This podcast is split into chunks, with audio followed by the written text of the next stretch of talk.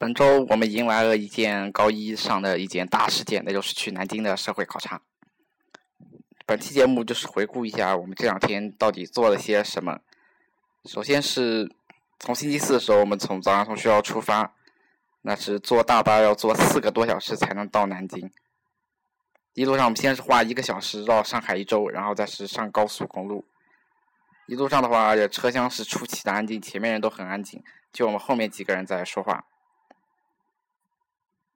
然后最终我们历经千辛万苦到了南京之后，然后是用了午餐，接下来是去南京大屠杀纪念馆。但是在这个路上的时候，我们的成绩下来了，于是，一群人嚷嚷着要查成绩，然后查出来结果是一群学霸，然后而且我的化学也跪了。接下来是到了大屠杀纪念馆，因为本来化学没考好，然后我的心情也不是很好，所以心情就是很沉重。然后后面的活动也是比较严肃的，是做了一个关于大屠杀的报告，包括有幸存者的讲解，然后就是在园内参观。但是参观纪念馆参观到一半了之后，然后我就失联了，是真的失联了。要不是雷源给我打了个电话，我可能永远都到不了五班的队伍里了。接着我们参观纪念馆对面的云顶博物馆，整个博物馆做的挺粗糙的，不过里面展出的那不过里面展出的那个织锦的机器还是相当的令人大开眼界。然后接着我们是去夫子庙吃晚餐，这是第一次可以自由活动的时候，然后我们就在附近逛，去吃小吃摊上的。去附近的小吃摊吃东西，然后是最后是在一个肯德基里面打发时间。然后接下来是，然后接下来的事情可能就有点不可思议了。然后是我们到那个位置上整队，但是整队之前，我的我的爪机从我的口袋里胸前那个口袋里落地，然后它就黑屏了，再也起不起来了。然后这个时候我整个人都不好了。然后接下来排队，排队一开始我们。认为一一开始，一开始是我们有人不见了，然后等所有人好不容易都到齐，都发现我们的班主任老师不见了，然后最后闹了好久，然后我们的老师人都到齐了之后，我们才是去宾馆。但是我们到了宾馆之后，我们发现我们的房卡在四班的车上，然后四班碰巧四班的司机先是把路开偏了，然后他们的车干脆就熄火了。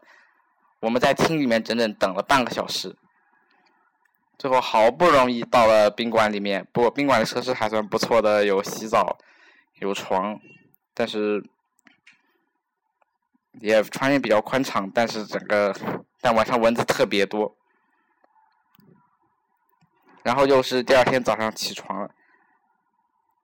哦对，顺便说一句，到了宾馆之后，我把我的手机连到电脑上，然后去百度了一下怎么让它重新开机。然后当我重新当我按着 Home 键和这个电源键同时按了五秒之后，哈，它居然奇迹般的开机了。当如果它不开机，这期节目也不可能被录制出来了。然后第二天早上的话，我们先是到楼下食堂去吃吃早饭。早饭就有点坑爹了，还没有学校食堂的做的早饭好。然后稍微吃了点东西之后，我们就上路去中山陵。中山陵这个地方我来过三次，小学来过一次，初中来过一次，高中来过一次。初中来的时候灵堂是进不去的，小在小学来的时候还可以进去更里面的一层，一个圆形的一个一个圆形的房间。然后爬台阶的过程也是相当的。艰难。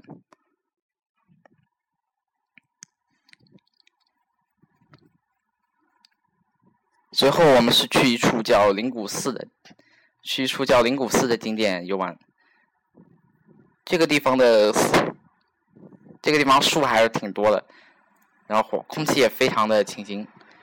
然后值得纪念的就是去爬一层九层的灵谷塔，那个塔它是用螺旋的楼梯爬上去的。然后在高处看的可以俯俯瞰整个南京的风景，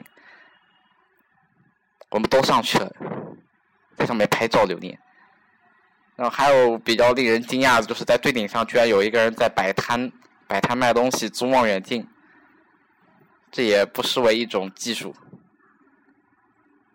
然后在我们返回队伍的过程当中，这个呃，我们亲爱的天下哥被阿鲁巴了。淡定，淡定。然后就这样，然后在在这个，然后然后接下来我和另外两个人在四班在四班的集合地，在四班的集合地休息，直到有人告诉我五班是在门外集合的，然后我差一点又失联了。最后是去玄武湖公园，玄武湖公园里面也没什么好逛的，在一家，然后我就在一家麦当劳里边，这个，嗯，我在在一家麦当劳里边是硬生生是过到，硬生是到四点半集合，然后四点半集合之后就是去吃晚饭了，途中我们的英语成绩也下来了，然后又有一群人又要不好了。